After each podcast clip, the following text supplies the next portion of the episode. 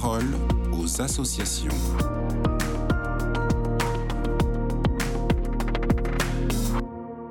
Jean-Charles Meyer, vous êtes le directeur de la communication de l'association Société Saint-Vincent de Paul, qui lutte contre la pauvreté depuis 190 ans.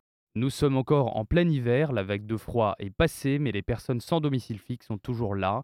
elles ont besoin de notre aide. Jean-Charles Meyer, ce matin, vous allez nous livrer euh, quelques pistes pour agir concrètement. Exactement. Et après cet épisode glacial, les températures commencent enfin à remonter. Mais ce n'est pas une raison pour cesser de prendre soin de nos amis de la rue.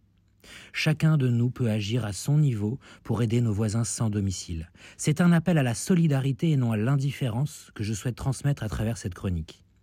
Ces personnes, en plus de la pauvreté et de vivre sans toit, souffrent souvent d'une très grande solitude.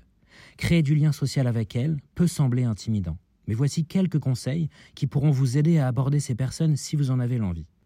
Premièrement, abordez ces personnes sans attendre de reconnaissance. Respectez le fait que certains ne souhaitent pas interagir.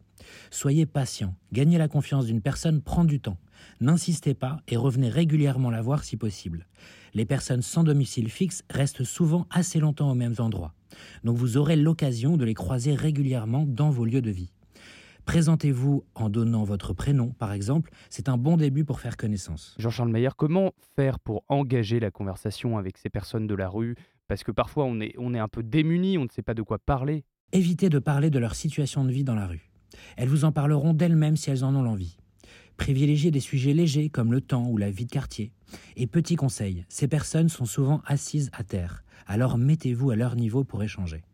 Un autre conseil, peut-être le plus important, ne faites pas de promesses que vous ne pouvez pas tenir, car la déception peut renforcer leur sentiment d'abandon.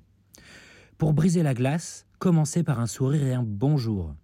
Puis, comme je vous l'ai conseillé auparavant, présentez-vous simplement. Un dialogue s'ouvrira à vous naturellement. Enfin, laissez-vous porter par la conversation.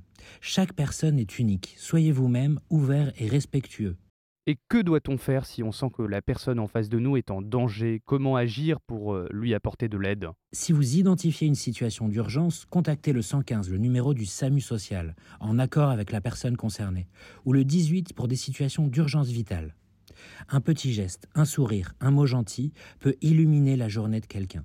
Ce n'est pas grand-chose, mais ça peut véritablement aider à créer du lien dans ce monde agité. Jean-Charles Mayer, on entend votre appel à la mobilisation de, de chacun, mais comment peut-on participer à des maraudes, ces tournées de rue pour les personnes sans domicile fixe, de manière plus encadrée. La Société de Saint-Vincent-de-Paul organise des maraudes dans les principales villes de France.